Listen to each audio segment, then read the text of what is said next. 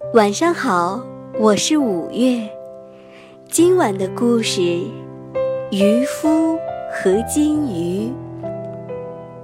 在广阔的海边，有一间简陋的草棚，住着一个靠捕鱼为生的老爷爷和他的妻子。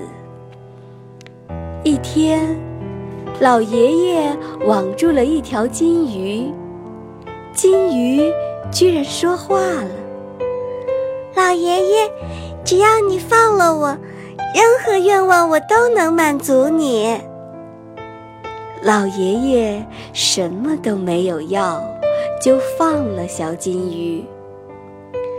老爷爷回家后，把这件事儿告诉了妻子。妻子大怒：“笨老头，你快去找金鱼要一个木盆来！家里的木盆都破得不像样了。”老爷爷来到大海边，呼唤着金鱼。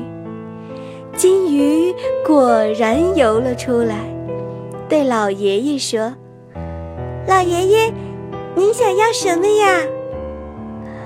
我想要一个木盆。金鱼说：“回去吧，您会有一个好木盆的。”老爷爷回到家里，他们破旧的木盆果然变成了一个崭新的木盆。可是，他的妻子还是大怒。金鱼那儿去，我想要一座木房子。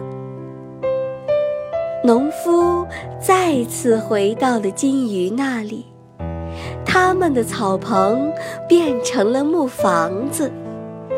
可是贪心的老太婆还不满足。